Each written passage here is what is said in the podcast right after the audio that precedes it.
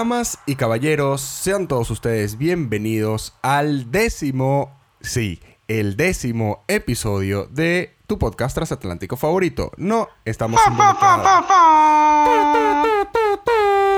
Quien les saluda, Luis Rafael Betancourt, mejor conocido como Luxo desde Madrid, España. Mis redes, Twitter e Instagram, arroba Luxomanía. Y cruzando el Atlántico me acompaña... Cruzando el Atlántico de norte a sur, Miguel Ángel Rangel, mejor conocido como Chancho, arroba Chancholitro en Instagram y en Twitter. Antes de dar los agradecimientos de rigor, queremos recordarle una vez más que le vamos a recordar a la gente, Luxo. Que se suscriban al canal de YouTube. Suscríbanse al canal de YouTube porque seguimos necesitando suscriptores para poder llegar a los 100, para poder cambiar el URL del canal y que Luxo no se me muera. Está desesperado, su TOC está activo, ya anda contando los billetes de atrás para adelante y de adelante para atrás, cambiándolo con cara, sin cara, por color, por tamaño. Auxilio. Salvemos a Luxo. Y esto ya es una marca muy bonita, entonces queremos unificar todo y ustedes nos van a ayudar con ese objetivo. Así que suscríbanse, por favor. Suscríbanse al canal de YouTube, como tiene que ser. Como siempre, ahora sí, agradecemos una vez más y por décima vez a Milagritos Ortiz por los artes, los banners, los avatares que estás viendo en el canal de tu preferencia, sea YouTube, sea Spotify, sea cualquiera de los otros 28.500 plataformas en las que estamos. Todo es obra de arroba soy Mila Ortiz. Llégate a su canal en Instagram, ve los artes que hace y contrátala si quieres algo igualito a esto porque ella es muy genial. La música por allá. Y agradecerle nuevamente a Dani Senai por la música de este podcast. Vayan a las plataformas digitales y vayan a escuchar el remix de Tu Boquita con DCS. Está buenísimo y ya lo he repetido en cantidades, pero vayan para que perreen el verano. No, que está chavocho, está chavocho, está chavocho. Y, y, y me da calorcito en este invierno uruguayo en el que estoy viviendo. Ah, que por cierto, ya estoy mejor de la gripe. Muchos me estaban preguntando eso. No pasó a mayores, no fue nada de aquella cosa. No era eso, de esas cosas que está dando el coronavirus, ¿no?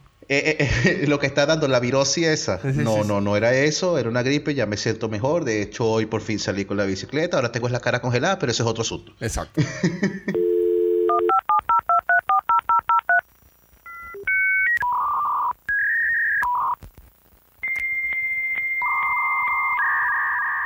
Este sonido tan molesto que ustedes están escuchando, muchos lo recordarán, otros no tendrán ni puta idea de lo que es. Pero está muy relacionado con el tema que vamos a hablar hoy, el cual trata de nuestros primeros contactos con la tecnología y vamos también a establecer esos puntos de diferencia entre cómo era la vida antes del Internet, cómo era la vida en los momentos tempranos del Internet y cómo es ahora, porque el mundo ha cambiado en los últimos 25 años. En dos platos explicarle a los centennials que básicamente eh, eh, todos los problemas que puedan tener con la tecnología son pequeños en comparación a lo que uno vivió creciendo, eh, siendo de los 90, y cómo uno hizo esa transición de no tener absolutamente nada de tecnología a tenerlo todo. Y no solo eso, tenerlo todo en la palma de la mano. Pues ya esa es otra cosa que es actual. Sí, sí, pero eso es como que establecer las comparaciones de cómo era antes, cómo era hasta ahora. Eh, y, de lo abrumador que fue, porque eso fue, incluso estando en Venezuela, que sí, siendo un país de tercer mundo, no estaba, existía, pero no era como que el pionero en tecnologías y tal y cosas que llegaban tarde, todo esto era como básicamente un estado del interior del país que la música suena dos años después, ay, qué hijo de puta. y yo ganándome la fa. Por eso que los caraqueños son así. Eh, coño, si supieras que yo tengo un episodio con el reggaetón va, a ser un pequeño inciso, ¿no? Porque me da risa. Yo tengo unas primas. Mira, como mi papá es gocho. Yo tengo primas en los Andes. Y fuimos una Semana Santa a un pueblo que queda en el quinto carajo que se llama Las Mesitas. Eso está cerca de Boconó. Que mi papá es de Boconó. Y empezó, estaba con mis primas y ellos pusieron un disco, ¿no? O sea, da esos, esos discos que, que vendían los boneros, que sí, reggaetón malandrizado, volumen 3. Música, música para lacras. Música para lacras lo ponen y empezó a sonar una canción que se llama Ando Buscando, famosísima, la de Mr. Bryan. Uf, Mr. Bryan, ¿qué será de la vida de ese tipo? Marico, no sé. ¿Estará en Perú?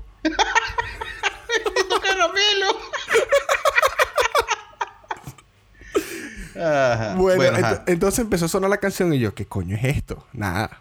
Yo estaba ando buscando, tal, tal. Bueno, fino. Allá pegó, estaba pegando, que jode. Vuelvo a Caracas, pasa la Semana Santa. eh, Una, eh, pasaron como dos meses, llegó la semana del colegio y sabes que se hacían como las fiesticas, ¿no? La típica semana de cierre, semana de colegio. Fiesta de cierre, semana del colegio. Y empezó, pusieron esa canción cuando nunca había sonado en Caracas. Y yo como que me quedé pensando, mierda, los Andes está más adelantados que Caracas. ¿Qué es esto? Pero esa es una, pero esa es una de las cosas raras que pasa con, con o sea, un- uno, uno, uno de los episodios raros que pasa con algo que suena antes en el interior del país que luego sonaba en Caracas. eh, y es que la ventaja que tenían ellos es que Mr. Bryan, si mal no recuerdo, era Guaro. Guaro de esa zona. Guaro, los que no saben de Venezuela, es de la zona de allá de los Andes. Eh, no, perdón, va, No, marico. No es de los Andes. No, ya Re- va. rebobíname Me, me- eso. me- me- me enredé, me enredé. No es de los Andes, es del occidente del país, cercano a los Andes. Barquisimeto, marico. Eso, es cercano a los Andes. Yo creo que él era guaro, él era de ahí, él era de Lara. Y entonces, evidentemente, esas cosas sonaban allá mucho antes. Pero bueno, al final todos pudimos disfrutar de la gran majestuosidad de Mr. Bryan en algún momento de la vida. Y le decíamos el mejor de los éxitos vendiendo caramelos en Perú. pero eso, en todo caso, la cuestión es que, la cuestión es que lo que estaba diciendo es que sí, siendo Venezuela país de tercer mundo y a pesar de que esto ya, ya existía, no como ahora, este recibimos las cosas de tecnología como que mucho más tarde y aún así fue pf, un solo batacazo como que bueno, pasaste de analógico a digital, pa, rescata ahí. Y eso que estaban escuchando al principio es como que una de las cosas más significativas del avance de, de ingresar a la tecnología y es el simple hecho de que tú en tu casa podías tener internet. Un internet culero, un internet de mierda. Vamos a establecer una comparación. ¿Cuánto es una velocidad promedio actual de internet? Mira, yo pago en Uruguay 120 megabits por segundo. Eso es 12 veces más de lo, perdón, 10 veces más de lo que yo pagaba en Venezuela antes de venirme y era una velocidad, era, Dios mío, estoy volando. Claro. Puedo descargarme un juego en 5 horas, algo así. Ahorita tú tienes 100, vamos a poner 120 mbps. Ujú. En ese sonido del dial-up, ¿cuánto era la conexión? Que no recuerdo, eran 5 kb por segundo. Eran 28 o 56 kilobits, Kilobits. por segundo. O sea, el salto Haciendo es una, una haci- animalada. Haciendo, haciendo una matemática rápida, para tú llegar a un mega más o menos, tendría que ser eh, cinco- 20 veces la velocidad. A un mega. 20 veces la velocidad. Ahora 20 por 120. Que no sé lo matemático, no sé, 200, 2400 veces menos velocidad. O sea, la velocidad que tengo actualmente entre 2400. O sea, la- O sea, creo que la matemática, creo que la matemática es, bueno, tú, uno tiene que contratar un servicio por lo menos 120, divídelo entre 8. Y esa es la conexión, la velocidad real. Algo así es la matemática. Eh, No sé, a veces yo alcanzo esa velocidad descargando vainas. O sea, yo puedo descargarme un juego, por lo menos para el lejos, puedo descargarme un juego de, de qué sé yo, de 100 gigas, puedo descargarlo en, eh, sé- ah, dos, tres horas. No sé, no, no me he puesto a pararle eso, porque básicamente es eso, es lo hermoso, es tan rápido y, y, y- y no es, este es uno de, entrada, plan de entrada, porque aquí en Uruguay creo que la mayor es de 500 megas, la puta madre. Yo no sé qué voy a descargar con eso si lo llegara a tener.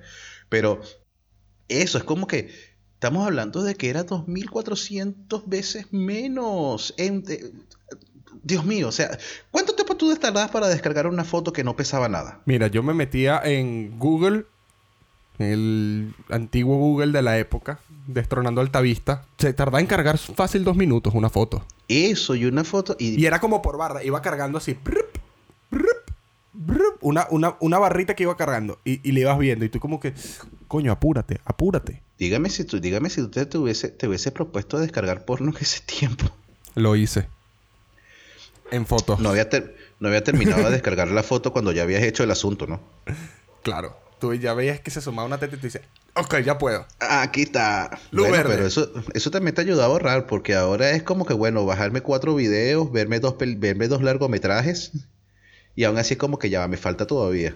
En Sí, cambio, sí, con sí. una foto era, era, era, era economizar recursos, pero en realidad es que era lento para la mierda. Y sonaba así porque se conectaba a través de un artículo medieval desconocido para muchos que se llama teléfono de casa. Que mucha gente no sabe que lo tiene, pero lo tienes. Que no lo usas es otra cosa. En algún momento de la vida, es eso, en algún momento de la vida tú tenías un teléfono que estaba dedicado exclusivamente para tu casa y que no servía para moverte para ningún lado.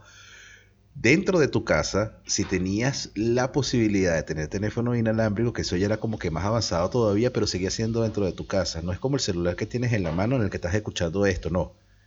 Era algo exclusivo para tu casa. Eh, sí, sí, sí, es rarísimo. Estabas limitado, estabas preso.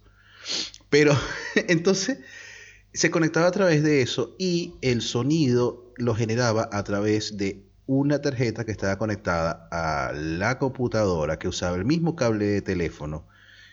Y era como que aquí sí ya estoy en la onda de en la esencia no estamos involucrados y probablemente esté hablando huevonadas porque no lo conozco pero creo que por ahí van los tiros. Eran las ondas que se generaban para poder hacer la conexión a, a internet.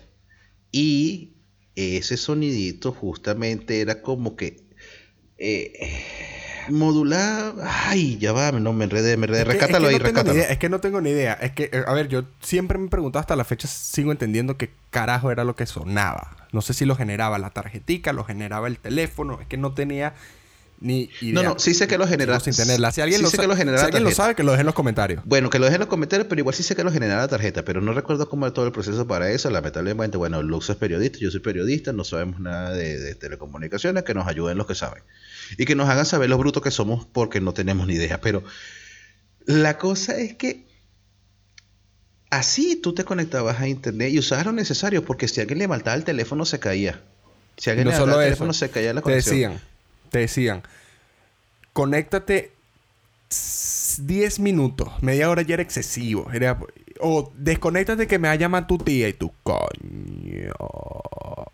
Y de nuevo, para ese tiempo no había celulares que pudiera tener todo el mundo. Pero dirá que te llame el celular, porque si existían, eran como de estos viejísimos eh, ni siquiera StarTAC, Teletac, unos bloques gigantescos que no son como el bloque este blanco, pero eran unos bloques más chiquiticos una vaina que seguro, yo estoy seguro que muchas personas van a sufrir algún tipo de cáncer en la cabeza por ese tipo de teléfono. Dios mío, esa vaina parecía una máquina de la muerte. Total, que la pantalla era, súper chiquitica, parecía una marquesina con letras rojas. Y obviamente no tenía espacio para guardar una agenda. Los números te los tenías que saber de memoria para tú poder llamar. Y había una antena que tú... Aló. Era, un, era un camastrón. Y era como hablar en una radio AM, ¿sabes? Porque te respondía que te respondiera. Ah, mira. Dale que te puse aquí. Sí, sí, sí, dale. Bueno, ¿por qué se.? Estamos hablando, mi hermano. Dale, poco ya, chao. O sea, era terrible, pero es el solo hecho de poder estar en la calle y hacer una llamada telefónica. Era como que. El que no estuvieras en tu casa eh, no era una limitante. Eso sí, gastabas una pelota de plata y eso yo. Era carísimo, era carísimo. Pero yo, yo veía eso, era mi papá. Mi papá era como que, ¿sabes? Ya mi papá, todo un señor de oficina y tal, directorio, vaina. Era el que tenía eso. Uno. El primer celular que tuvo uno. Probablemente fue el celular que tú heredaste de tu papá, uno de los primeros que tuvo. Yo recuerdo con especial cariño mi primer teléfono celular. ¿Cuál era? Nokia 2160. Para buscarlo, pero no lo recuerdo. Era un bloque igual, enorme, pero tenía pantalla un poquito, un poquito más grande, podías guardar números, podías leer mensajes, pero no se enviaban. Era el mismo teléfono que tuvo mi mamá. El primer teléfono celular que tuvo mi mamá fue justamente este. Era rojo. El de ella era rojo.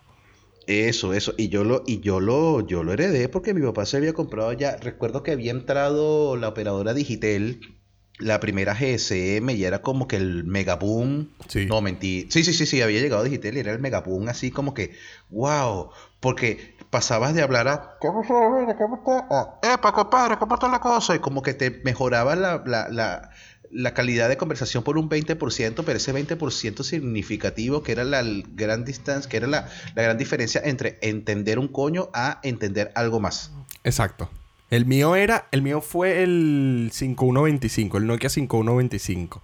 Era un teléfono indestructible. Era un teléfono que yo me acuerdo que yo quería un teléfono nuevo, como Oye, me estoy graduando del bachillerato, quiero un teléfono nuevo. Y fui y estaba con el tiquiti, tiquiti, tiquiti porque me lo regalaran.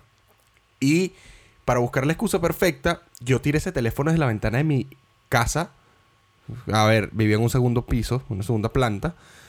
Y lo lancé. Pa, lo tiré por las escaleras. Y el tipo, no, no me puedes derrotar, amigo. Este no siquiera es mi forma final.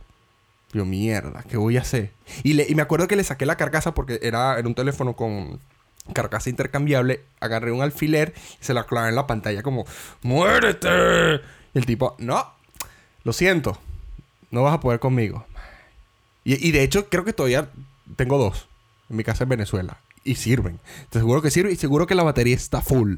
¿Sabes que me estoy imaginando ahorita que nombres el teléfono? Así me estoy imaginando el meme este del, del, del perro así, todo, todo, todo musculoso, todo cuadrado, y el Ajá. otro perrito todo roto.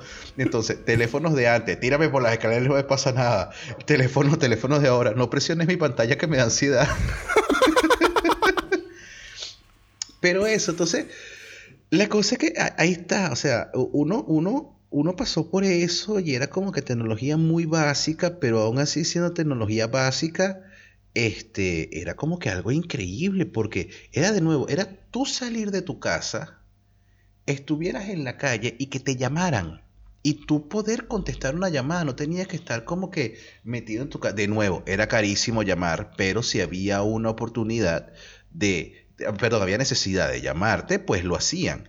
Y en cierta forma, eso te ayudó quizás como que a liberarte un pelo, porque podían tener como que un poco más de control en, en el sentido de que, bueno, yo voy a llamarte para ver dónde estás y no es que me llega aquí a tal hora y si no te voy a joder. Y era la posibilidad de decir, mira, no he llegado porque, carajo, no conseguí autobús, eh, hay un retraso en el metro, cosas así, Claro. cuando eran rarísimos, y ya voy en camino. Y era, y, ¿sabes? Era la diferencia entre que no te asesinaran por llegar tarde a entender por qué lo estás haciendo. O quizás tú mismo avisar, mira, me pasó esto, ¿sabes? No tenías que ir recurrir a un teléfono público si no tenías tarjeta, si no tenías plata, si no tenías esto para poder llamar a la casa, porque de nuevo existían teléfonos de casa. Y ya de por sí el concepto de teléfono público también es raro. Sí, de hecho yo creo que los que quedan de pie en las ciudades son ya reliquias, ya son como que, bueno, artefactos que, bueno, existieron en algún momento y que la gente los recuerda, yo qué sé, pero... Aquí Por acá en no el primero. Montevideo, aquí en Montevideo yo he visto dos, eh, pero de nuevo, que es la cabinita, que era así Mm. como que un postecito con una cabinita que te cubría todo, el aparato no está, pero eso, y era que tú lo podías usar, bien sea con dinero o bien sea con tarjeticas que, te, que, que tú comprabas en los kioscos y podías llamar de nuevo a casa. Claro. Pero antes de eso era quedarte en tu casa y, y, o sea, para recibir llamada. O sea, yo, y yo quiero, yo, yo quiero que ustedes se imaginen el hecho que tú conozcas a alguien y estés buscando hablar con ella porque, bueno, Uf. vas a, flir- vas a flirtear. Y era como que ponerse de acuerdo para que los dos estuvieran en su casa para poder llamarse. Y rezar poder para que no te atendiera el papá. Ay. Que, que será... uf. Entonces, eso. Hola, era como señor. que- Se encuentra Margarita. ¿Y quién es usted? Mierda. No, soy un compañerito del liceo. Mm, ¿Y qué va a hablar tú con ella? Pues para decirle que me lo voy a coger. No. Bueno, moca con una vaina. Pero eso, pues, entonces es como, ¿sabe? Eh, uno, uno, uno con eso aprende a valorar full con, con- cómo creció, pues, porque ahora... Ahora, a ver, ahora yo creo que es, es que ya es una parte de nosotros. Ya el hecho de tener internet tan a la mano, tener toda la información, porque al final un dispositivo móvil es literalmente tener el mundo en tus manos. Puedes acceder a lo que sea. Y, y eso hace 20 años, vamos a poner, no ni siquiera tan lejos, hace 15. O sea, eh, en el 2006, por ponerte, 2005, eh, eh, la cuestión también era una, una vaina distintísima. Era, tenías, ajá, sí, habían teléfonos celulares, habían, había internet en banda ancha, donde ya no estaba el dial-up, pero era una cuestión lenta. Igual, había- era otra dinámica en el mundo digital. Hablando de teléfonos, voy a poner esto en silencio, perdonen. Ajá. Pero es que fíjate, fíjate, eh, tú, tú me hablas de 15 años, 15 años en, el 2005. Yo recuerdo que 2005 fue la primera vez que yo tuve internet en mi casa y de hecho estaba todo full atrasado porque todo el asunto de la banda ancha comenzó a llegar a Venezuela como en 2003, 2004 Por y ahí. eso fueron dos años metidos de cyber en cyber y era demasiado cool porque era yo sentarme, todo este asunto de los chats, todo este asunto del MSN, que ya lo hemos hablado hasta el cansancio y todo eso.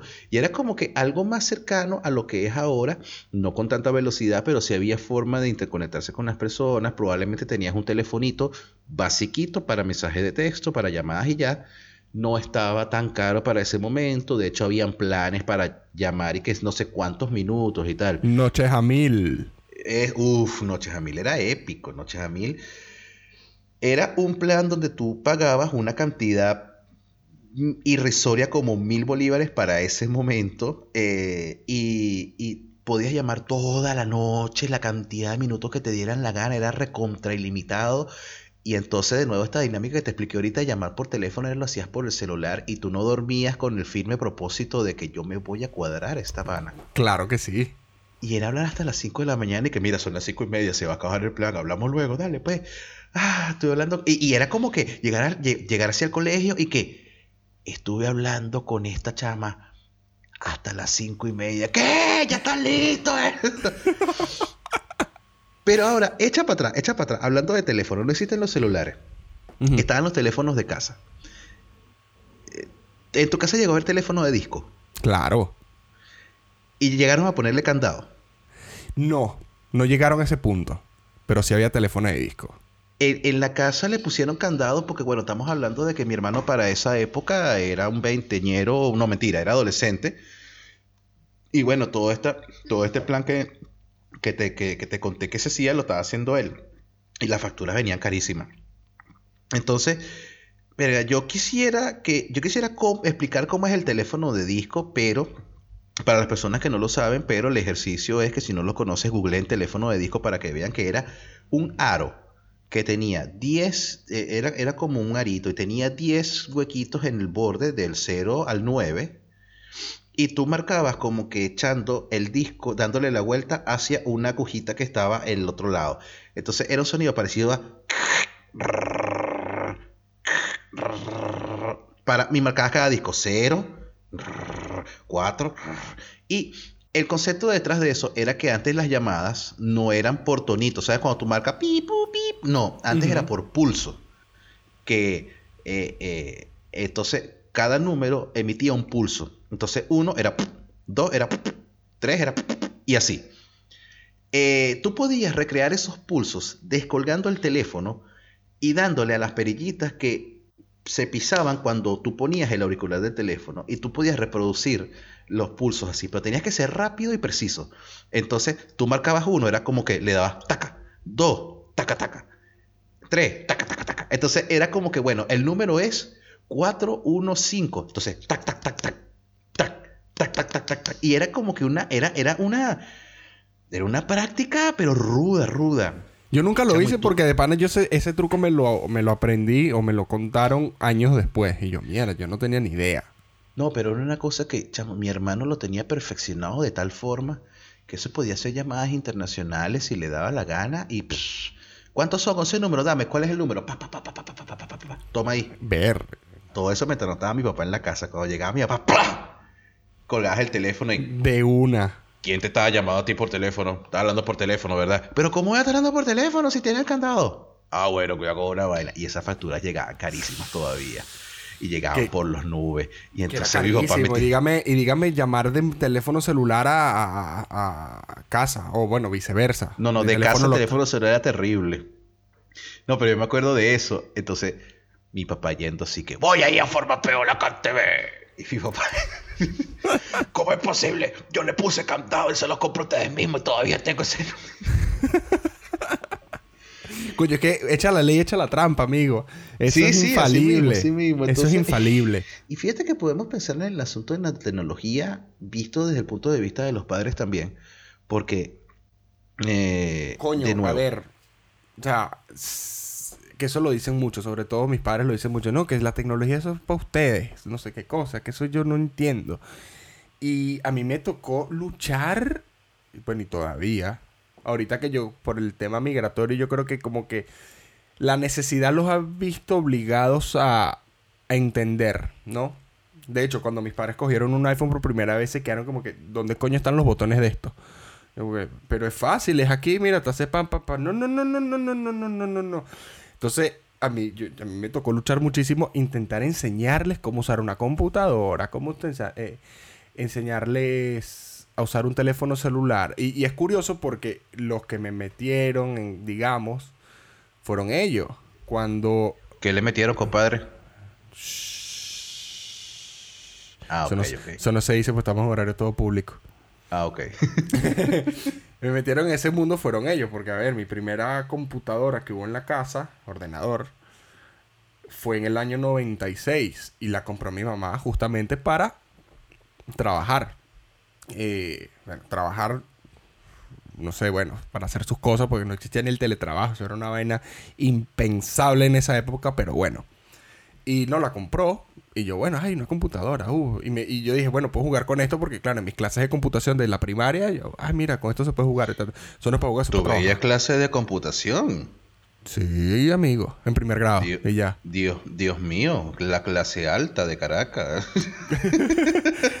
Solo fue primer grado, ya está. y fue así como que, bueno, me costó una computadora, esto es un teclado, y tú le haces así, ahí está, ahí tiene. Ahí Bienvenido tiene. a la computación. Sí, sí, eh, es que eh, las clases eran nefastas. Yo tuve clase de computación en primer grado y en séptimo grado. Me digo, ¿quién le enseña computación a alguien en primer grado? Por favor. En Lo que hacemos grado tiene- en primer grado tienes seis años. ¿Qué ganas tienes tú de aprender a usar una computadora? Claro, ahorita, claro, claro, claro, claro. Hablando actualmente, un carajito de seis años ya te sabe hackear el Pentágono con su iPad. Totalmente. Antes era... Pero te estoy hablando, te estoy hablando de los años 90. ¿Qué carajo tiene uno ganas de aprender una computadora? Lo sé. ya- dime cómo se ponen los juegos y ya. No, no, no, no, no. Eh, haces esto aquí. Haces esto acá. Y aquí abres el procesador de Metes texto. este código, pim, pim, pim, pim. Aquí abres el procesador de texto. ¿Qué es un procesador de texto? ¿Para qué yo uso esto? ¿Qué es un procesador? ¿Qué es texto? Ponme el carrito. No, entonces, claro, la compra. Y ella, evidentemente, como trabaja con eso, me eh, conocía más. No, yo tenía seis años eh, y tal. Entonces, claro, pasaba el tiempo, yo empezaba a meterme más en este mundo, empezaba a usar más la computadora, empezaba a jugar y me decía como que no le metas juego porque me le envirulas. Ese término de mierda. Envirular. Ya te tengo un cuento con eso, pero sigue. Lo que digo, pasaba el tiempo, ya yo era muchísimo más ducho con las computadoras, tanto como, verga, podía abrirlas y saber qué es lo que fallaba, pero ellos, sin embargo, seguían pegados al mismo guion, diciéndome, no, no, no, no hagas eso porque le envirulas, no sé qué cosa, y como que, amiga, ya va, yo te enseñé a usar esto, ¿sabes? Tú acá ratico me estás preguntando a mí cómo demonios usar X programa, dónde está esto, cómo hacemos esto, y yo te lo voy a envirular. No. O sea, Ahora- yo no, yo, perdona, yo no soy el que me meto en esos ads, ad pop que dice, te acabas de ganar un millón de dólares, haz clic aquí. No. Eres el visitante 9999999. y, y- y eternas luchas con eso, que, ay, ¿cómo, ¿cómo le meto? Bueno, cuando yo me compré mi iPod hace como 10 años, mi papá obviamente se enamoró y dijo, ay, y eso sirve para escuchar música y se puede conectar en el carro. Ay, qué bueno, ¿y cómo hago? ¿Cómo le meto yo la música? Y yo, ¡ah! mierda, porque si había un programa antipático era iTunes. Y para yo enseñarle a un señor... Uy, Rafael, regálame un hipo de eso. Sí, sí, sí, un iPod de esos. Y yo, o sea, si ya de por sí explicarle a un señor mayor cómo usar la tecnología es complicado, pero enseñarle a usar iTunes ya es grandes ligas. Bicho, Ya, yo no ah, sé usar iTunes a estas alturas del partido. Bueno, menos mal que lo mataron. 2020 y no 2020 y nunca supe usar iTunes. Murió y nunca supe, claro, nunca tuve iPod, pero no supe usarlo. La única No, vez no. que me prestaron, la única vez que me prestaron un iPod, eh, yo me puse a ver internet formas de subir música a, a iPod sin iTunes y me apareció un plugin de, wait for it, Winamp. La gente que no sabe lo que es Winamp no escuchó música en su computadora. Ahorita que la escuchó- Winamp, bueno, o termina la, ahí, escuchó termina o la escuchó en reproductor Windows Media todo culero ahí, todo chimbo, todo peasant, asco. puh. Sabes que ahorita que mencionas Winamp me da, me da risa porque estoy clasificando a las personas, no sé si por clase social o por carrera universitaria. De las perso- hay, hay- hay tres estratos sociales, los que usan Winamp, los que usan Windows Media Player y los que usan iTunes, o los que usaban, vamos a hablar en tiempo pasado, porque eso ya no, se usa- no lo usa nadie. Los que usaban tú eras los que veían computación en primer grado. Los niños pijos. Los cifrinos. Pregunto, No. ¿usaste iTunes? No. ¿Tú no, usaste, ya, tú, no, tú no usaste iTunes con tu iPod. Ah, no, claro. La fiscalía descansa, amigo. Verga. es que no había forma, es que no había forma, no había otra forma.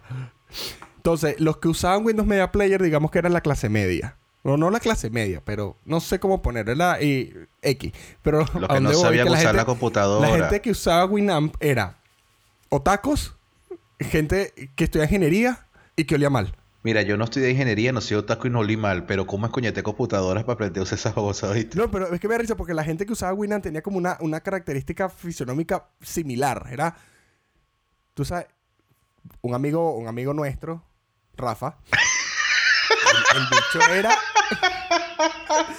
El bicho era fanático de Winamp que tú decías, marico, no, Winamp, yo no uso mi Windows Media Player porque es una mierda. Tenía razón, Windows Media Player era una basura. Absoluta, completa basura. Pero Winamp. No, pero como- ya. No, pero ven acá. Ven acá. A pesar de que Rafa es hediondo. Coño la madre, él no escucha. Pero fíjate que cumple mi estereotipo de que él estudia ingeniería y es Sí, sí, pero, pero no, pero ya, yo creo que tú estás clasificando mal la cuestión porque el, el- el que usaba Winamp versus el que usaba Windows Media Player, el, el que usaba Winamp era el que sabía de computadora. El que le decía al que usaba Windows Player, no te metas ahí porque la vas a joder. Eso es verdad. El que le limpiaba los virus al que se metía a, lo- a- a- a las páginas del que usaba Windows Media Player. Por eso que te digo, el que usaba Windows Media Sí. Player era un peasant, era un, plebeyo y uno sí, Sí. El que usaba Winamp pues conocía de esa vaina era como que más alta cuna y el que usaba iTunes pues veía computación de primer grado. Amigo, lo siento, te voy a joder con eso toda la vida. No, lo curioso es que también Winamp tenía una particularidad de que, por lo menos, si tú quieres montar una radio online, pues hacía en ese All entonces. hail. No es algo nuevo. cats. Todo el mundo te decía, todo el mundo te decía Winamp. Winamp es el programa. Porque tenía, un- tenía plugins, tenía no sé qué cosa. Podías como que configurar un servidor y tirar música. Era una locura. sí, era era demasiado buenísimo. brutal. Pero entonces, bueno, pero para echarlo para atrás. La cosa es que este, yo, yo no supe usar iTunes, yo no supe usar iTunes. Entonces, era como que, nada, bueno, pues, nunca tuve iPod y tal. Yo metía la música por, por, por USB y bórralo. Pero más para atrás todavía, con el asunto de envirular. Yo creo que una de las cosas justas que tenemos que hacer es definir envirular. Envirular viene de virus.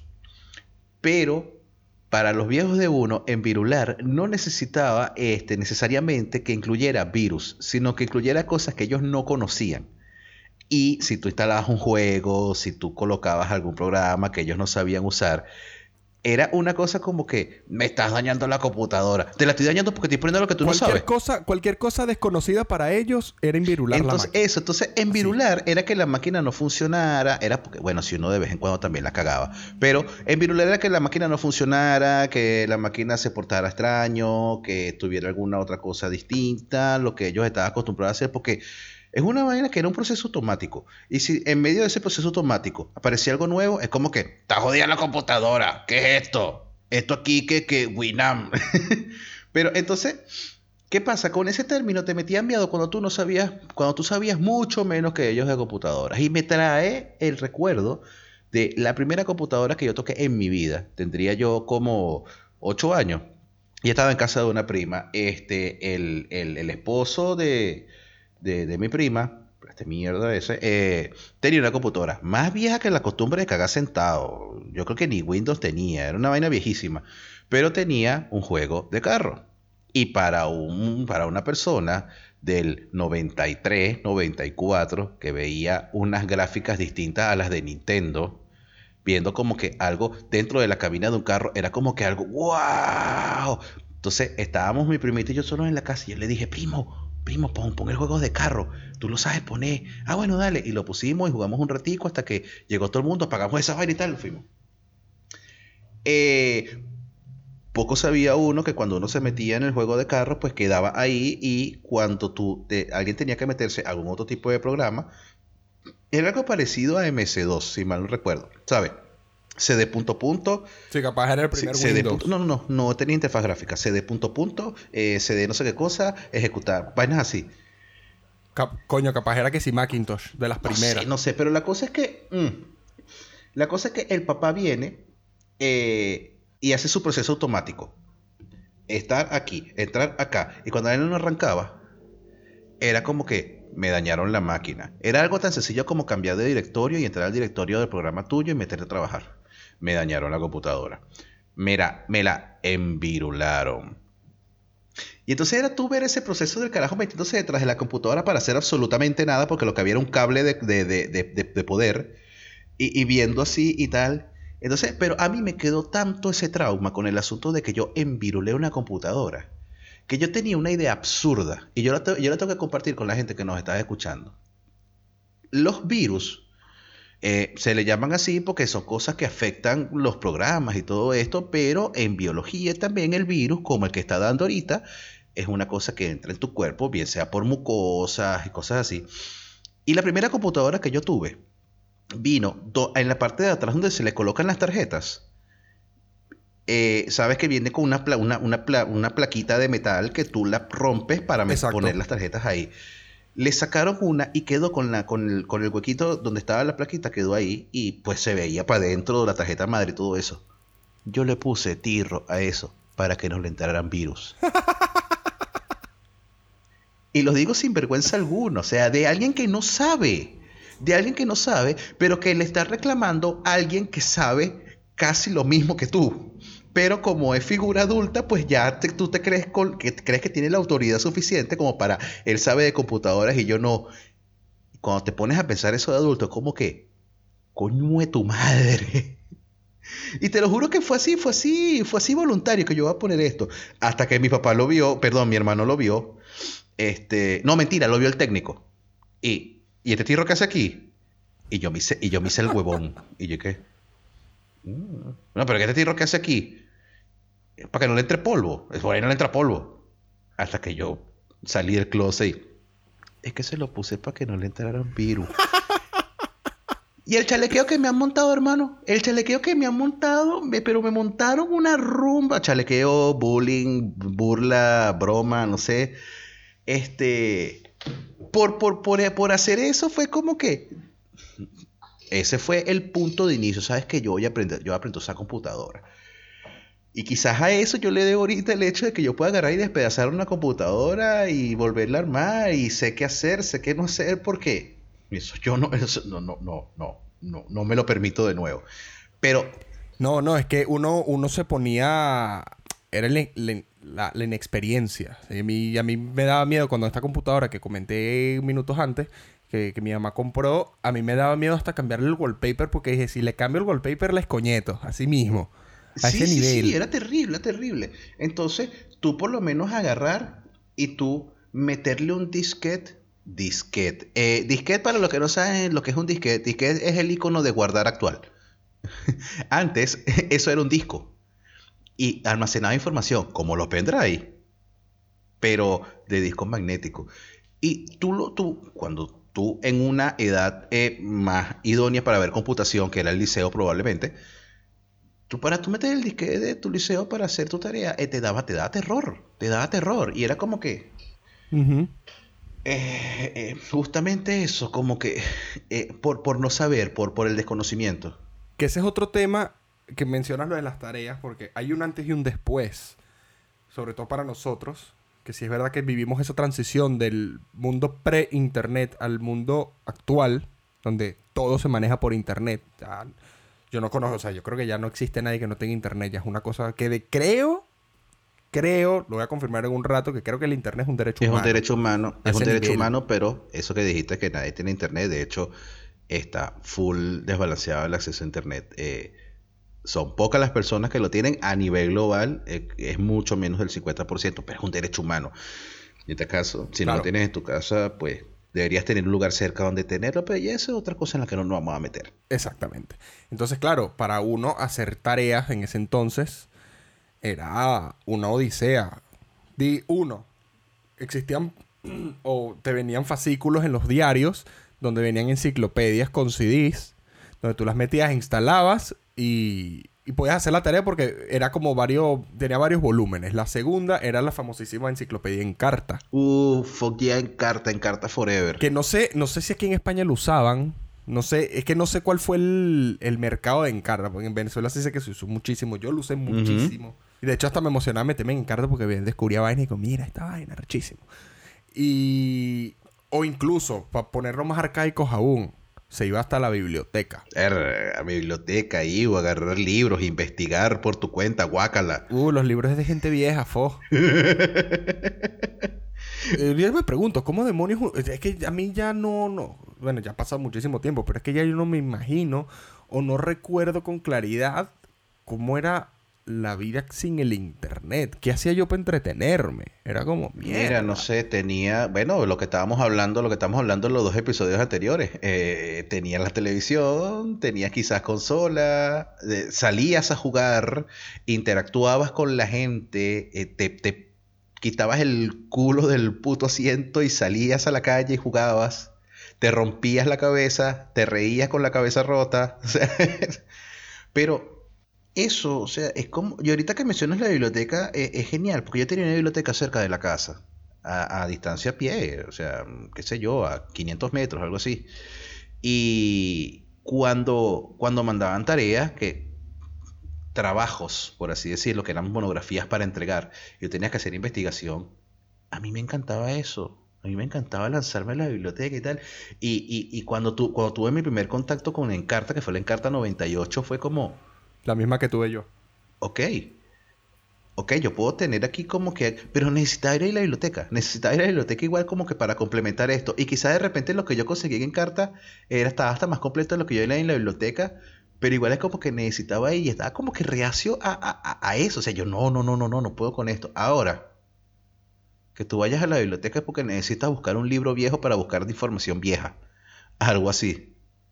O porque, tenga, o porque tengas un profesor tan ladilla y tan desfasado que te, que te dice, no quiero que lo busquen por internet, pero ¿por qué coño de tu madre no lo voy a buscar en internet si todo se consigue ahí? Es como, es como ahora que te dicen los profesores que a mí me, me sigue dando, radio, me sigue dando rechera, que no quiero vainas sacar en la Wikipedia. Es como que, amigo, Wikipedia es un conjunto de fuentes fidedignas que están ahí. De hecho, hay un conjunto de editores que te dice, esta información es falsa, esta información es verdadera, lo que está falso para afuera. O sea, no es, no es tan descabellado. No, no, es que... Que, hagas, copy, que hagas copy-paste ya es otra cosa así, muérete. Eso era lo que te iba. Como que ahora que tú agarres y tú lo fusiles es una cosa, pero que tú te bases en eso como la información, como, como, como, como te digo, que tú uses eso como base para, para algún trabajo, tiene todo el sentido del mundo, pero no, es justamente toda esa cuestión de ser reacios al cambio y todo esto. y, y, es increíble porque entonces, echando todo el cuento que estábamos echando ahora, el miedo a las computadoras y todo esto, y que, y que ese profesores que pudieran tener la misma edad de tu papá y todo eso son los que te reclamaban que me dañaste la computadora. En las últimas de cambio, cuando ya tenían que adaptarse al asunto de que nosotros nos fuimos del país y vas a tener que conocer las videollamadas, ahora era uno el que le enseñaba. Y le enseñaba absolutamente todo. ¿Y tú sabes qué vaina satisfactoria? Mamá, jodiste el teléfono, coño. Lo envirulaste. No, y ahorita esa gente rehace al cambio, está jodida porque con todo este tema tienes que usar la computadora, tienes que usar artefactos tecnológicos, te guste o no. Y además que eso forma parte de la vida, chamo, forma parte de la vida. O sea, que tú te niegues a eso es como que ah, la, gente está más idiotizada porque ahora no usan los libros y tal. Pensaban lo mismo de los libros mucho antes. Yo quiero recomendar una serie, si tienen una forma de encontrarla, tiene que ser por los medios corsarios de parche en el ojo y pata de palo. Ya ustedes sabrán. Una serie que se llama Adam Ruins Everything y eh, vamos a ver si podemos colocar el link en el video de YouTube para que puedan ir para allá. Yo lo voy a buscar. Y había un episodio de eso que hablaba del Internet y de cómo, cómo el Internet supuestamente ahora la gente no se comunica y todo esto, y la gente no investiga y tal. Y, y el bicho hablaba ahí de cómo en su momento los libros también los satanizaron porque los libros estupidizaban. Mejor era hablar y aprender, aprenderse todo. Sí, es que hay una, hay una imagen comparativa, ¿no? Sale, bueno, creo que era una imagen súper antigua, los años 20, asumo yo. Hay un vagón de tren y la gente estaba todos en sus asientos leyendo el diario. Y la comparación la hacen con una foto actual, la gente en un vagón de metro con sus teléfonos celulares, con sus teléfonos móviles. Entonces, pero si te pones a ver, es básicamente lo mismo, ¿no? Solo que, bueno, la gente está buscando noticias. Y yo no voy a andar, y yo no tengo necesidad. ¿Les está buscando noticias? Ah, bueno, que están buscando noticias o están haciendo otra cosa, ¿sabes? Están, le- están leyendo, pero lo que están antes hacían con el papel, ahora lo hacen con sus teléfonos, que- lo que dijo.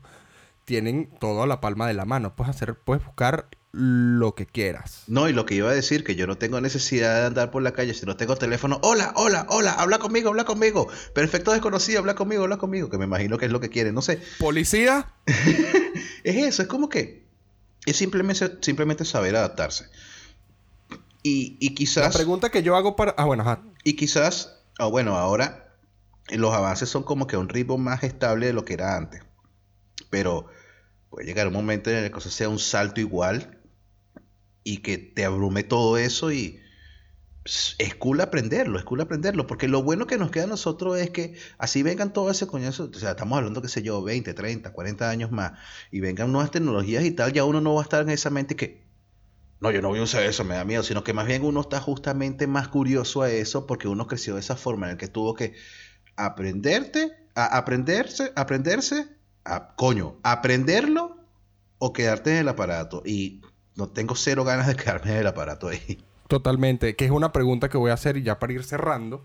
Es como nosotros llegaremos al punto de, vamos a ponerle un, un tiempo, en, dentro de 30 años, a llegar a decir, no, que esa tecnología es muy nueva, no lo voy a aprender. Yo particularmente pienso que no, por lo que comentas. No, no, yo tampoco, yo tampoco, pero vamos a ver qué opinan los demás.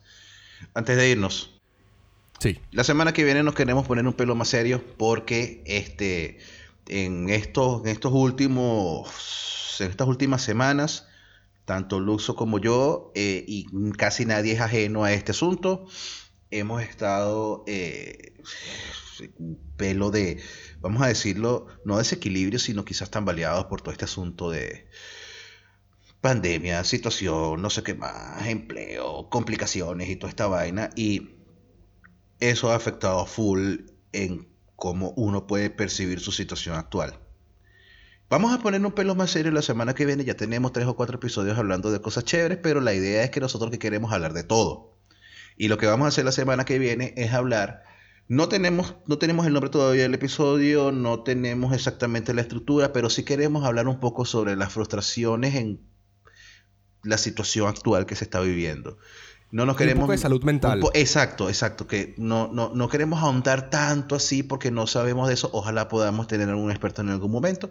Pero vamos a hablar un poco desde nuestro punto de vista, de nuestras propias experiencias sobre salud mental, frustraciones y todo esto. Y lo que hemos podido hacer nosotros para poder aguantar esto. Quizá ayudemos a alguien, quizá no, no lo ayudemos, quizá lo compliquemos más. Pero la idea es que nosotros queremos ayudar desde nuestro punto de vista y las cosas que hemos vivido. La semana que viene nos vamos a poner un pelo más serio, pero igual va a estar simpático. No dejen de venir. No dejen de escuchar. Pues vamos a tratar de hacerlo ameno porque el- la idea es esto. Un poco de distracción, dispersión y entretenimiento para toda la familia. Entonces, pendiente para la semana que viene. Te lo dejo, amigo.